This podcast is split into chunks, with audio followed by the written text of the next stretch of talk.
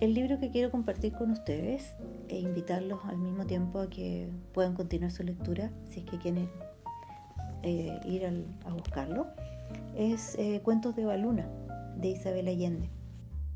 Te quitaban la faja de la cintura, te arrancaban las sandalias, tirabas a un rincón tu amplia falda, de algodón me parece, y te soltabas el nudo que te retenía el pelo en una cola.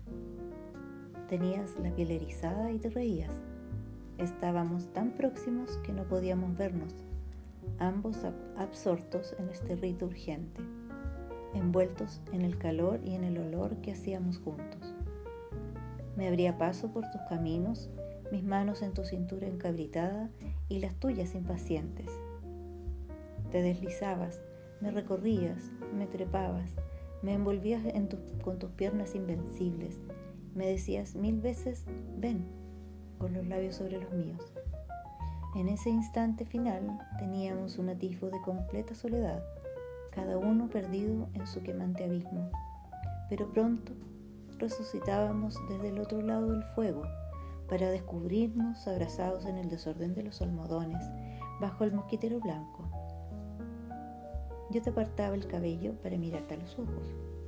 A veces te sentabas a mi lado con las piernas recogidas y tu chal de seda sobre un hombro, en el silencio de la noche que apenas comenzaba.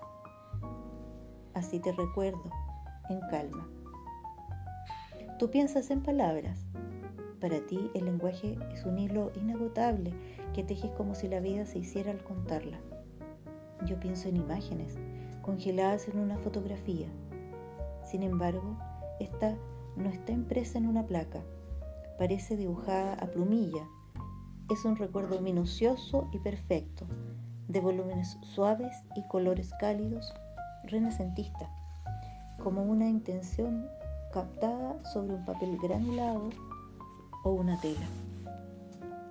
Es un momento profético, es toda nuestra existencia, todo lo vivido y lo por vivir. Todas las épocas simultáneas sin principio ni fin. Desde cierta distancia yo miro ese dibujo donde también estoy yo. Soy espectador y protagonista. Estoy en la penumbra, velado por la bruma de un cortinaje translúcido. Sé que soy yo, pero yo soy también este que observa desde afuera.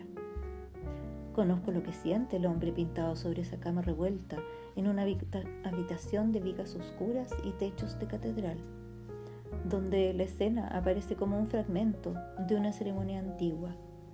Estoy allí contigo y también acá, solo, en este otro tiempo de la conciencia. En el cuadro, la pareja descansa después de hacer el amor, la piel de ambos brilla húmeda. El hombre tiene los ojos cerrados, una mano sobre el pecho y la otra sobre el muslo de ella, en íntima complicidad. Para mí, esa visión es recurrente e inmutable. Nada cambia. Siempre es la misma sonrisa plácida del hombre, la misma languidez de la mujer, los mismos pliegues de las sábanas y rincones sombríos del cuarto.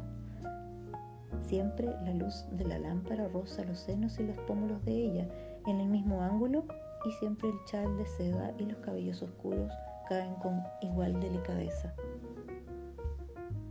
Cada vez que pienso en ti, así te veo, así nos veo, detenidos para siempre en ese lienzo, invulnerables al deterioro de la mala memoria.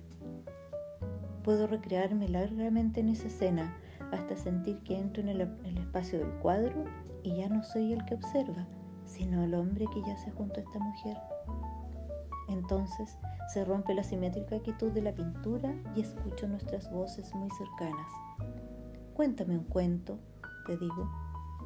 ¿Cómo lo quieres? Cuéntame un cuento que no le hayas contado a nadie. Rolf Carlet